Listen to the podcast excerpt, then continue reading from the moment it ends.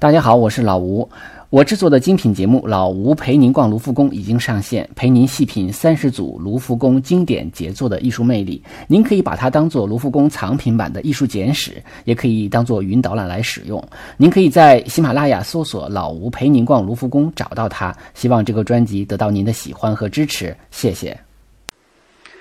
手机美术馆随身携带，边看边听。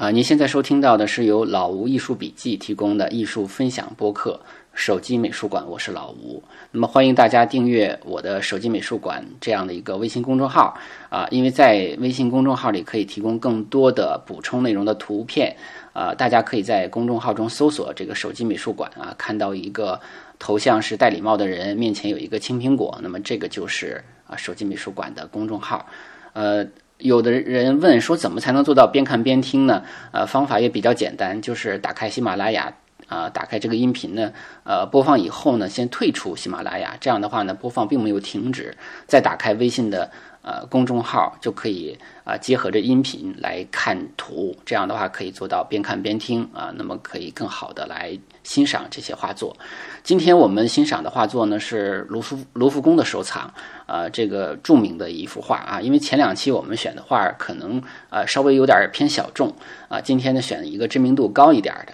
那么这幅画叫做《梅杜萨之筏》啊，是呃著名的法国画家吉里科的一幅画也是浪漫主义的一个代表作。这幅画呢尺幅比较大啊，长是七米一六，高呢是四米九一，也就是将近五米高。呃，这是吉里科呢呃唯一的一幅大型的人物群像画作。呃，吉里科因为他的这个画这幅画的时候，就是很很快他就去世了，他死的时候只有三十二岁，所以他留下来的作品并不是太多。那么这幅画也非常重要，有很多人把它叫做浪漫主义的开篇之作啊。当然，可能如果说从大的角度来说，它未必是第一幅画，但是呢，因为它的这个呃象征意义特别的强。我们可以先来看一下这幅画，来感觉一、感受一下啊。因为这幅画，呃，总体来感觉就是，呃，颜色呢比较单一，基本就是一个明暗调子啊，同一个色调之下的一个明暗调子。那么画中画的呢是一个木筏上有一些人啊，这些人有的是裸体啊，有的是破衣烂衫啊，有的呢还站在这个酒桶上向远处啊这个挥舞一些像旗子一样的东西。嗯，其实我选择这幅画的一个原因呢，可能也在于此，啊，我在公众号提供了一嗯几幅新闻的截图，嗯，我在电视上看到一些新闻的时候，尤其是欧洲难民危机，啊，有一些这个从土耳其出发乘坐橡皮筏子，然后到呃希腊，才从希腊再到欧洲大陆的其他国家啊谋生的这样的一些难民，他们有的就是很多人啊。这个坐着橡皮筏子，然后呃，为了因为那个橡皮筏子都是严重超载嘛，就面临很多的危险啊，就会拿着一个杆子挑起一个衣服当旗一样，向远处的搜救艇挥舞，看起来跟这幅画简直是一模一样啊！所以我觉得这幅画虽然说是嗯将近。两百年前的一幅作品了，但是好像放在当今啊，依然有它的现实意义。所以这幅画和这个现实的新闻场景给了我相同的一个感受啊，所以我就选择了这幅画。那么我们呃，因为这幅画是等于两百年前的一个新闻啊，相当也相当于一个新闻，所以这幅画是有故事的。我可以简单的把这个故事跟大家介绍一下。呃，这幅画呢，它的画是一八一九年，呃。画的是1816年发生的一个重要的一个海难。那么1816年，当时法国的这个是由这个复辟的波旁王朝，那路易十八来统治的。他当时呢，就是等于是把这个拿破仑赶走了以后呢，他就复辟了。复辟了之后，他就是希望有一些老的贵族呢能够重新回来啊。其中有一个。叫萧马雷的人，他是一个伯爵，自称啊，自称是个伯爵。那么流亡前，他是一个海军大尉。然后呢，他在这个登记造册的时候呢，就把自己登记成为一个呃海军的中校，那么记录在案。因然后在这个有一个执行一个海军任务啊，就是叫梅杜梅杜萨号这个海这个船呢，呃巡洋舰呢是要。呃呃法国呢向这个塞内加尔殖民地运送一些士兵和移民啊，这是在一八一六年啊，当时这个肖马雷呢就自告奋勇啊，因为我他是海军中校嘛，就可以担任这个船长，但实际上很多人都反对啊，觉得他是一个没有真没有真正能力的人，而且可能岁数也比较偏大。但是呢，就是呃，这个国王呢，可能还是在顶住了很多的这个力排众议吧，让他还是担任这个船长。呃，果然他就跟大家所传说中的一样，确实是没有什么本事哈。那么他很快这个驾船的时候就脱离了航，偏离了航线啊，而且脱离了整个的舰队，那还让这个船在非洲大陆的一个沿岸呢就搁浅了。搁浅之后，就这个处理呢是更加令人啧舌哈。就是他呢，因为他下令呢，就是说全体成员放弃这个，呃，明明没有沉没危险的船，因为这个船只是搁浅了，没有沉没危险，就所有人逃离。但是这个救生艇是不够的，救生艇只够一半的人用啊。那么他就高级的军官呐，还包括他自己呀，还有一些这个呃这个有身份的人呐，就有权利坐这个救生艇逃逃亡。那剩下的还有。嗯，一百四十七人没有办法啊，那么就在船上拆了些呃这个旧木头啊，临时扎了一个木筏。这个木筏呢是宽九米，长二十米。那么这个这么其实是很小的，大家想一想，就二十米能有多大是吧？呃，上面挤了一百四十七人啊，其中一百四十六名男男子哈，一名女子。这个女子呢是呃，据说是一个从从军商人的妻子。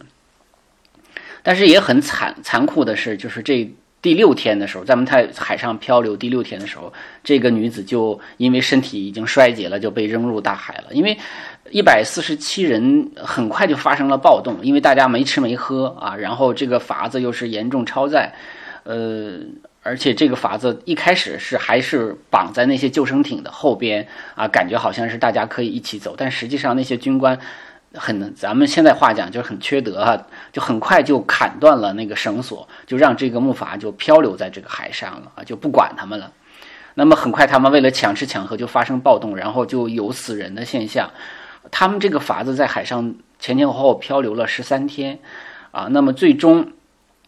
发现他们的时候，大多数的人其实都已经死了啊。那么就是有更多的是被抛到海里了啊，因为他要解决这个筏子的这个安全的问题。呃，还还有还还发还发生了一些人吃人的现象啊。有的人呃，甚至在这个获救的时候，看到这个筏子的桅杆上还绑着呃晒干的人肉的片儿肉片儿啊。所以整个这十三天，这个筏子上发生了什么啊？这一直。就是为人们所就是一，它既是一个谜，同时它也呃也让人们对那个产生的那种呃暴动之后的人与人之间的为了生存的那种厮杀纷争啊，产生了很多很多的那种想象吧啊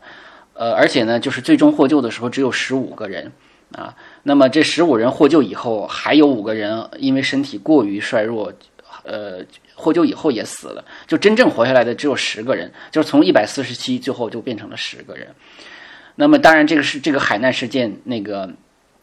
肖马雷是要承担很大责任的。但最终肖马雷啊，他毕竟还是有个贵族的身份，呃，国王对他并没有处罚的特别严重啊，就是呃表示说以后不再按照这个官官阶身份来安排工作哈。那么，对萧马南、萧马雷的这个判决，只是说剥夺地位啊，还有这个囚禁三年，所以老百姓非常的愤怒，对这个事情非常愤怒，啊，又觉得我这个王朝复辟以后，老百姓并没有过上呃很好的日子。那么之前的法国大革命之之呃之前的这个拿破仑时代，好像都没有带来本质的变化，这个国家还是一团糟的感觉啊，就是所以这个事件实际上是一个非常大的新闻事件。那么。呃，后来呢，吉里呃吉里科呢，就是呃选择了这个事件作为题材来画啊。这当然，嗯，它也反映了就是浪漫主义时代绘画的一些特点啊。那么我们也简单介绍一下什么叫做浪漫主义绘画。嗯，浪漫这个词啊，呃，romantic 啊，就是好像给我们中国人的感觉就是很美好的啊，就是它是跟爱情啊什么是相关的。但是浪漫这个词在西方，它原本的意思并不是完全是这个意思，它包括这我们理解的这种浪漫的意思，很美好，呃，甚至带一点小忧伤和那种很那种。很跟爱情相关的，很很很优雅的那那种感觉吧，但实际上不是啊，实际上它大概的意思是有一种传奇的啊，或者是幻想的啊，不切实际的啊，是这种东西叫浪漫的浪漫主义的，所以浪漫主义它是承袭了这个古典主义啊，因为我们如果从这个艺术史的前后来分的话，那它前边是呃正好是这个。新古典主义，新古典主义之前是洛可可，洛可可之前是巴洛克，它是这么分的。那么新古典主义代表人物就是安格尔和大卫。那么大卫他画的这个很多的画作，我们在公众号中也会提供一幅画，大家可以看到，就是线条特别的精准，然后画面非常的典雅啊，追求一种英雄的史诗，而且他们追求的英雄就是我们公认的一种英雄。但是浪漫主义不是这样的。浪漫主义呢是追求人的价值啊，追求一种情感上啊，所以呢，它的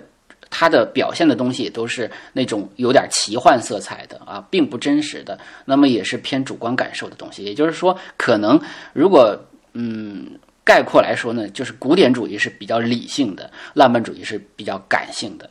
呃，而且那个浪漫主义是一个大时代，它不是一个呃小时代，因为之前。呃，之前是古典主义，那么浪漫主义其实是呃基于启蒙运动产生的一种呃，甚至是有点反古典主义的啊。那么它反对的是过于的理性啊，它强调个个人内心的一些感受和一些精神性的东西。所以浪漫主义不仅仅是绘画层面，它也有在音乐领域、在呃文学领域、在思想领域啊。我们都知道，其实浪漫主义的思想，它的电它它的来源就是康德、来黑格尔这些人。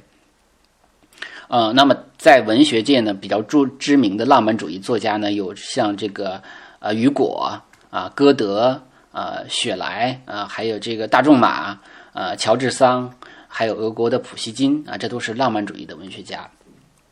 音乐里头就更多了啊，音乐其实我们现在听到的很多的曲子都是浪漫主义的，比如说像贝多芬呐、肖邦啊、啊李斯特呀，呃，贝多芬是是也是属于古典主义向。呃，浪漫主义过度的，那么所以也就是贝多芬会认为是浪漫主义的开篇的一一个人，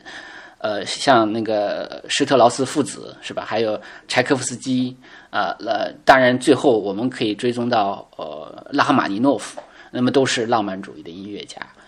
呃，浪漫主义的画家也比较多。那么我很多人一一般喜欢把这个吉里科的这幅画作为浪漫主义的开篇。呃，其实西班牙的画家戈雅啊，也是浪漫主义画家。然后，跟吉里科同一个时代的德拉克洛瓦也是他的好朋友啊。那么，就是著名的那个《自由引导人民》，就是他的这个作品啊，也是。那么，英国的英国的浪漫主义是偏风景画的，那是康斯泰泰伯泰伯尔啊，还有透纳都是呃浪漫主义画家。还有这个呃一种。描描绘个人内心感受的一个德国画家的弗里德里希啊，也是浪漫主义画家。所以，浪漫主义是一个大时代。所以，在这个时代中，嗯，产生了很多很多的。其实，包括我们中国人非常熟悉的卡尔马克思，也是浪漫主义的一个思想家啊。他被认为是浪漫主义最后一位思想家。嗯，当然，我说实话，我们想想空想空想社会主义也好，还是科学社会主义也好，它是有浪漫色彩的。啊，它是有有有有那种很传奇的啊，那种有幻想的那那样的一个成分的东西，啊，这就是浪漫主义一个大时代。那么我们回过头再看吉里科这个个人，他呢是呃小的时候呢是跟一个呃画画马的一个画家啊来学习的，所以他也非常善于画马，呃，他家庭条件非常好啊。嗯，而且呢，在这个一八一零年的时候呢，他就是进入了呃美术学院的一个叫盖兰画室。那么在那个地方认识了德拉克洛瓦啊，他跟德拉克洛瓦属于师兄师弟的关系啊。当然了，也有很多人认为他是德拉克洛瓦的一个精神导师。他年龄比德拉克洛瓦要大，所以呢，他的因为他是开篇之作嘛，我们说啊，就是这个《美杜莎之筏》，呃，他呢就是也也也影响了德拉克洛瓦的一个呃绘画风格。啊，但是他那个他的在一八呃，他后来就是去了意大利，在意大利画了很多古典主义的东西，所以他内心实际上是有纠结的成分的，就是画现实的还是画古典的。那么在这其实在这幅画中也有一些呈现。那回到巴黎以后呢，他就正好碰上了这件事儿，那么他就决定要画这个美杜莎之筏这个这个事件。那么这个事件呢，刚才我们把这个故事讲了，就是说实际上这个筏子呢，它是它的那个就是那个出事儿的那个船就叫梅杜莎号，那么它就是梅杜莎号下来的人做的这个木筏子叫梅杜莎之筏，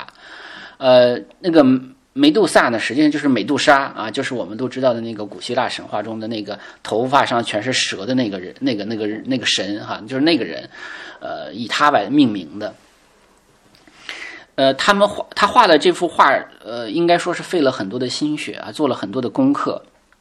我在那个公众号里也提供了图，就是说，其实反映这场呃新新闻事件的也有别人啊，别人也做了一些。那个可能更真实啊，那个法子那个大小啊，跟人的比例关系可能更真实一点。那么他他的这个可能更艺术化一些。呃，而且呢，他为了这个做了很多的准备，画了很多很多的素描啊，而且画了很多的习作，就专门画这个死人的头啊、死人的胳膊腿啊什么的。这个呃，我都提供了这个图，大家都可以看啊。他常年的去这个太平间专门画死人，甚至画人腐烂怎么一点一点腐烂的这些局部。所以这幅画，如果大家特别呃认用心的去看这幅画的一些细部的话啊，在网上。呃，找到这个大的画尺寸的画，或者是到呃卢浮宫去看现场作品的时候，就会发现很多很多的细节画的非常的精准，啊，因为他是很他是很少画大画的啊，那么这也是他唯一的一幅人物群像画嘛，所以他付出的代价特别大，他也家庭条件也非常好，也有有有钱，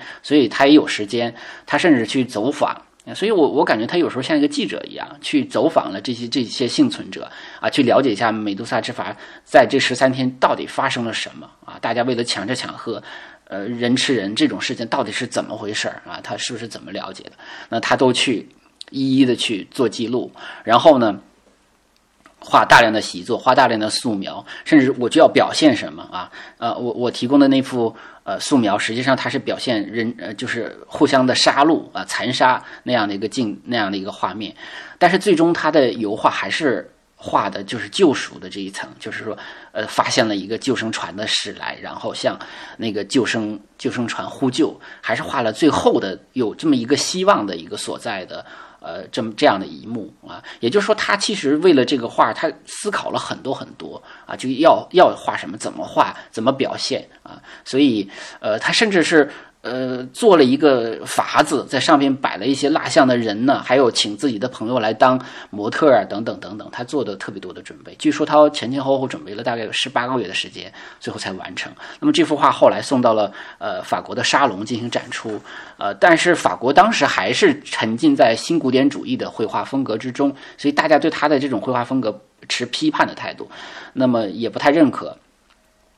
那这幅画呢，就是在国内没有认可，他后来就拿着这幅画，呃，到英国去展出啊。英国呢，当时英国、法国这好像有点一直在杠着的感觉啊，所以英国人非常买他的账。他在英国呢展览了六个多月啊，然后又到这个爱尔兰又展出了六六六个六周吧。所以就是在那个地方展出巡回展出的时候是要收费的啊。那么他也一方面也有了很多的收入啊，同时呢，呃，又获得了很大的一个认可。他这个人呢，本身也挺有意思的，就是说，他他这个人本身也很浪漫。这个他画浪漫主义的绘画，其实跟他这个人的性格是是有关联的啊。他你看，他喜欢骑马，他就是这种比较嗨的这种爱好啊。然后他在情感上也是比较呃浪漫的，就是他跟他的呃这个书上不同的书记载不一样啊，有的说是跟他的婶子啊，就是婶婶，就是他叔叔的老婆。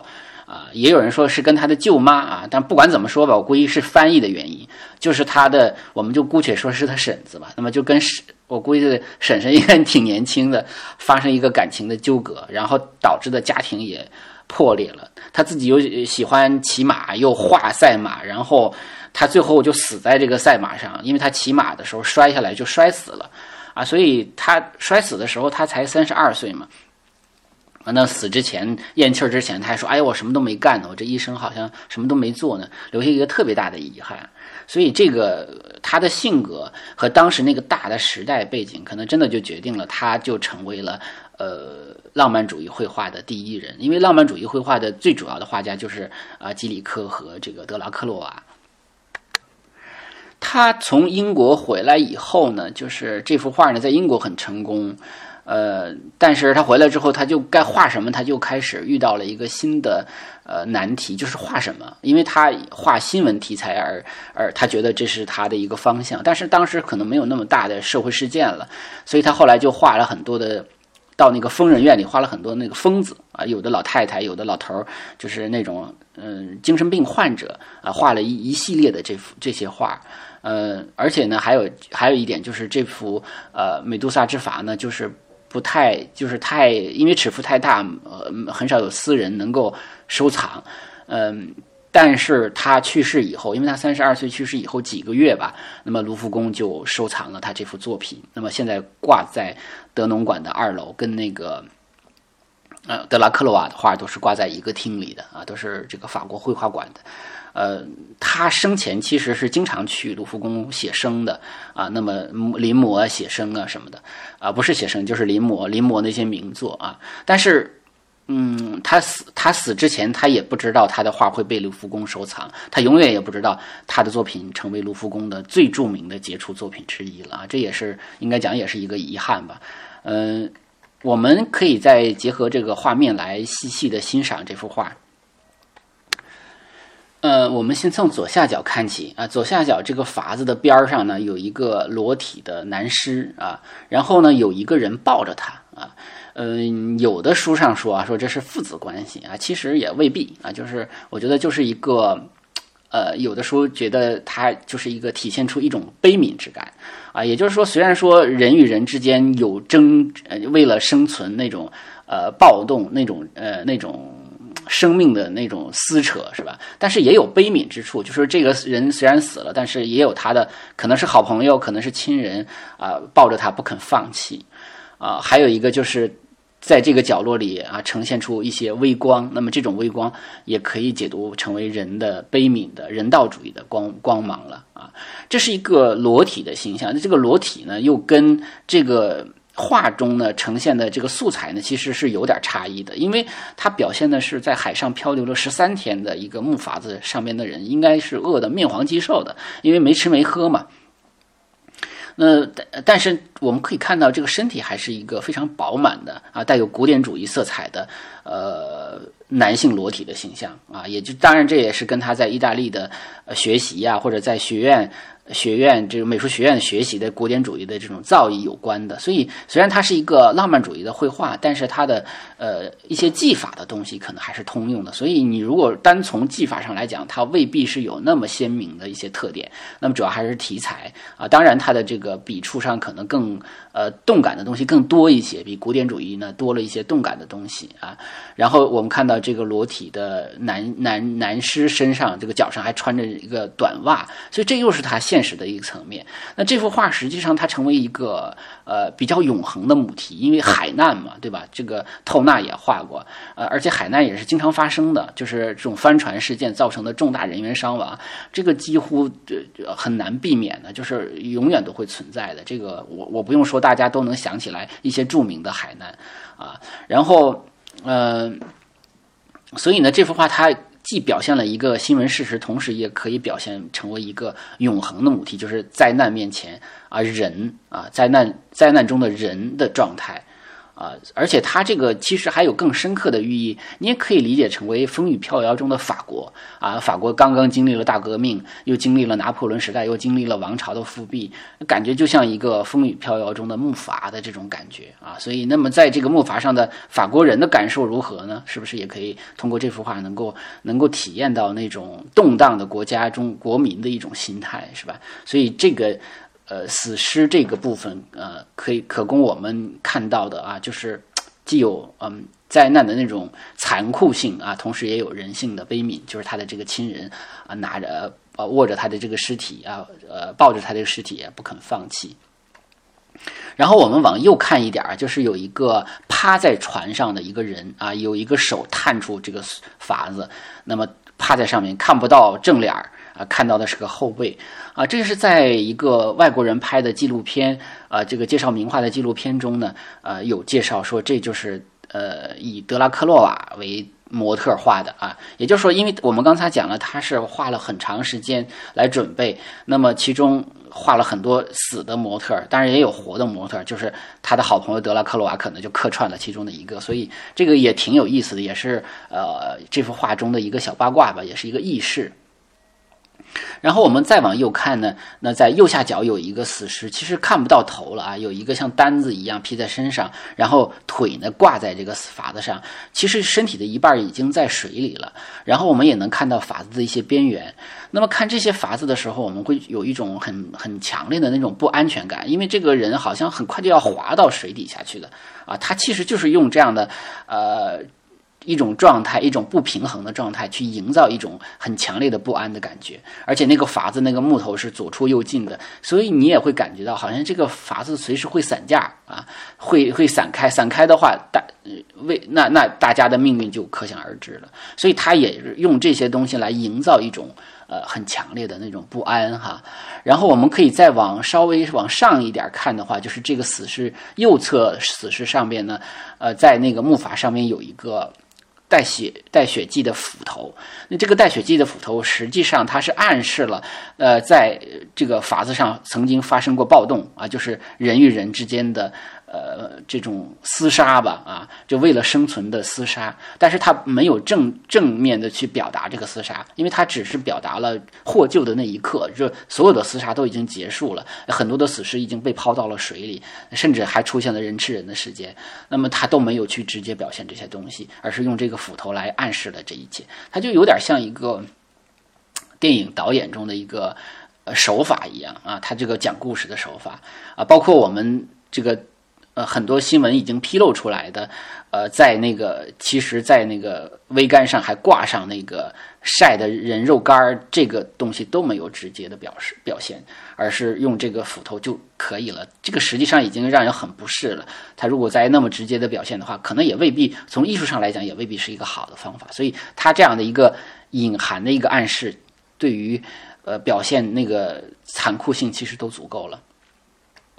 然后我们可以再往上看啊，就是在海平面。那么我们看到它是一个呃金字塔构图啊，就是下边的最前景中的人，中景中的人。那么最后直接到一个站在酒桶上的一个像金字塔尖上的一个人，他还有力量在向远处挥动这个衣服哈，一个有一个是挥动红色的衣服，还有一个挥动白色的衣服。那么最高的那个是挥动红色衣服的，就是向远处召唤。那么远处有什么呢？啊，这个如果说不不仔细看这个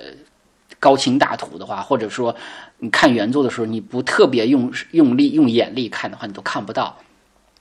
就是在那个挥动白衣服的那个手臂下边海平面的远处有一个非常小非常小的一个小点儿，那个小点儿就是一个帆船啊，就是救生船来救他们这个船。而且这个特别有意思在于呢，就是如果我们再回过去看整个这个大图，因为它这个筏子也是也是一个用风帆的一个筏子，我们看到那个风帆的筏子那个鼓起来的那个风啊，是不是能代表那个风向？那么这个风实际上是在把。它向，呃，向左侧吹啊，但实际上这个搜救他们的船是在右侧，也就是说，如果说这个搜救船，呃，看不到它的话，呃，没有及时看到它的话，它可能又被风吹的离这个搜救船是越来越远了。所以那个残酷性哈，那种你看到了希望，但是同时你要抵抗这种风力带来的，呃。也可能就是说离这个搜救船越来越来越远这样的一种可能啊，就使得这个故事变得就更加的残酷，更加残忍了。所以这些呃细节的处理都是让人觉得惊心动魄的。所以这幅画可能呃最初看到的人批评很大原因是因为它给很多人带来了不适感啊，看到会恶心，会觉得 整个的那种对那种悲惨场面有一种强烈的那种不舒服的感觉。呃，那么这幅画的一些细节，我们可以就欣赏到这儿。呃，然后我觉得就是我在这个公众号里也提供了他画的一些其他的画作啊，一个是赛马啊，那赛马呢，就是他画的那个这个赛马的一个场景啊，因为他自己是特别喜欢赛马的啊，他也是因此而死的啊，也是一个。确实很浪漫的人啊，然后还有一个就是呃叫疯女人啊，她画了很多的这个精神病患者，这是其中的一个啊，这个画收藏在里昂美术馆啊。最后我给大家提供了一个对比的画作，就是呃新古典主义时期的这个大卫画的啊，叫《赫拉斯兄弟之誓》啊。那么他就是表现那个英雄主义的方式啊，大家可以看到那种非常规范的构图，非常。典雅的这种色彩啊，和非常精准的素描和线条，那就是新古典主义的绘画。那么和这种充满了动感、充满了情感，然后也不是在色彩上，也不是说追求特别的鲜艳的哈，或者说华丽的这种画法呢，它给人一种情感上的啊一种影响吧。这就是那么这幅画给人的一些感受。嗯，最后我们可以呃小小的总结一下，因为有很多人呃认为呢，这也是呃第一个以新闻事件作为呃这个题材啊来做的绘画，那么也就是开了呃浪漫主义的一个先河啊，它要表达现实的生活，但同时它要有它的这个呃永恒的特点，所以我给它总结的就是第一个词就叫永恒啊，就是它是现实中的一瞬，但是它的。作为一个母题啊，就是海难啊，它其实有一种永恒的感觉，而且 它作为一个悲剧也有永恒的感觉。它既有人性中的那种那种特别向上的生存的力量，但是也有人性的撕扯啊，就是人为了生存彼此之间的这种残杀，是吧？这这种非常。嗯，人人命运悲剧、性格悲剧中的那一面啊，都能在这个画作中能够有所呈现啊，这是永恒的一面。还有一个就是，我觉得就是情绪，这个画是有特别强烈的能够打动人的那种东西啊。一个是它题材本身啊，就是你不了解题材，你看这个画的时候也会被啊其中的画面的细节所打动啊。然后呢，这个画面呢。因为整体给人的感觉是非常的动荡不安、危机四伏，啊，摄人心魄这样的一些感受，而且他也有那种极呃极端的情绪，比如说绝望的啊，像左下角的这个人抱着亲人的死尸啊，那么右上角的那个。人扬起了红色的衣服啊，那么因为刚才讲了，整个这幅画本身其实颜色比较单一，但是他要用红色来表达一种希望，向远处那用尽自己生命的最后一点力量去召唤啊，去去去寻求生的力量。啊，还有一点，其实他表也也也一个词，还有一个词还可以形容，就是英雄啊。其实我们原来以为的英英雄都是为别人、为国家、为民族、为这个为那个，都是这样来表达英雄的，但是。浪漫主义不是这样理解的，浪漫主义就觉得相信人的价值在于超越自己生命的那种难度啊啊！这是蒋勋老师的一幅话一一句话，我来我来引用一下，他就觉得每一个人在困境中的自我完成都是英雄，所以这些呃真真正获救的人，他们也是某种意义上讲也是一种英雄啊，所以他能表达了另外一种在那样的一个时代背景下大家重新认知的一种英雄的。呃，含义吧，所以呃，我想永恒啊，情绪英雄来来总结我对这幅画的一些感受啊。那么今天的节目就是这样啊。如果大家呃这个觉得还不错的话，那可以点赞、转采、转发啊，或者打赏。如果你觉得有哪些地方需要改进的话呢，嗯，或者说觉得有些优点需要发扬光大，也可以留言评论啊，也可以在喜马拉雅下边，也可以在微信公众号下边留言评论，都可以啊，我都会看到的。呃，下期节目再见吧。